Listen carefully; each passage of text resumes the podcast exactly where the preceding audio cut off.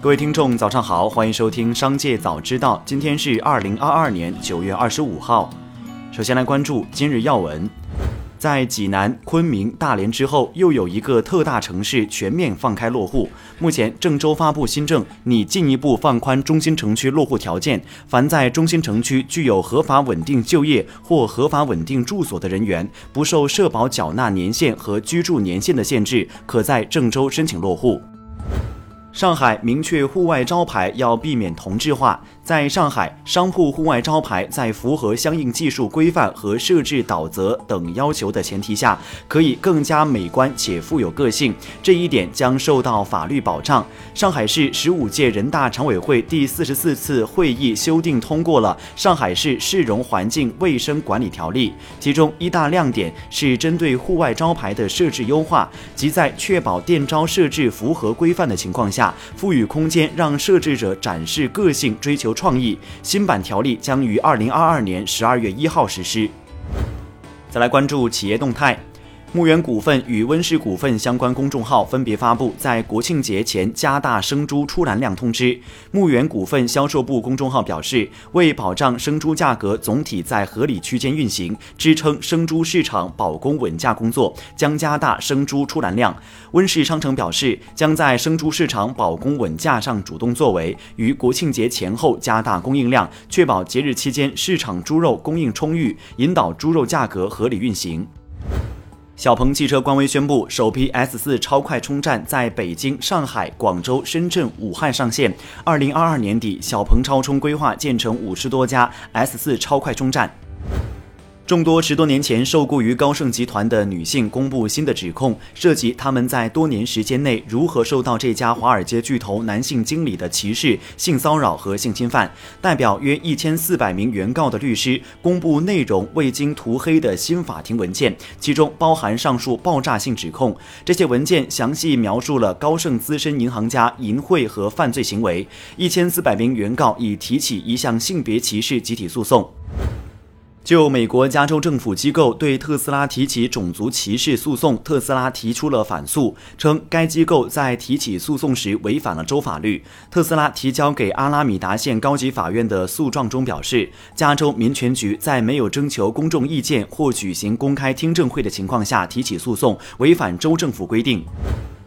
在谷歌本周的全体会议上，员工对公司近期一系列削减成本措施表示不满，包括削减旅行和娱乐预算、提高生产力以及潜在的裁员等问题。CEO 桑达尔皮查伊回应称：“不要总是把乐趣等同于金钱。”再来关注产业新闻。最近海运的价格已跌至年内新低。天津一家国际货运代理有限公司的工作人员举例，一个四十尺标箱海运到美国的西海岸，年初的时候运费大概一万元左右，现在只需要约三千元，价格下降超百分之六十。虽然价格大幅下降，但现在的价格还没有低到疫情前的水平。疫情前的时候，同样的标箱运费大概只需要一千五百元。近日，供应链透露，京东方、华星光电等多家头部面板商再次主动下调价动率，主动减产叠加此前四川停电、地震等事件影响。有分析人士表示，面板价格有望在本月底回温。亦有供应链消息向记者佐证这一观点，称头部面板商都预计九月末提高面板价格。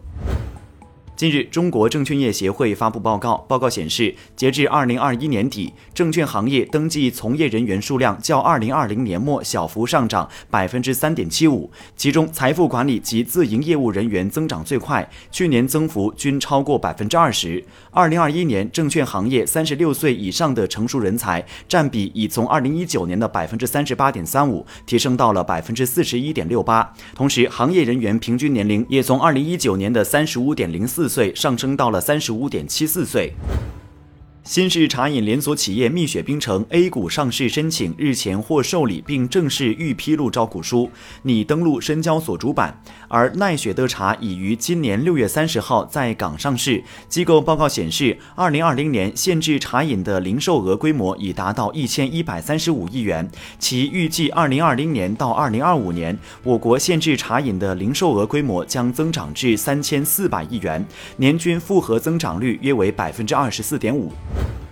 据萧山市场监督，请各食品经营者切实履行食品安全主体责任，立即开展自查，于二零二二年九月二十五号前自行下架销售食品包装和标签标识的槟榔及槟榔制品。相关食品销售场所应布局合理，严格执行食品销售区域和非食品销售区域分开设置。最后，再把目光转向海外。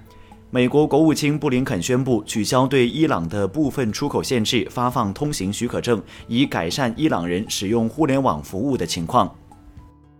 以上就是本期《商界早知道》全部内容，感谢收听，下次再见。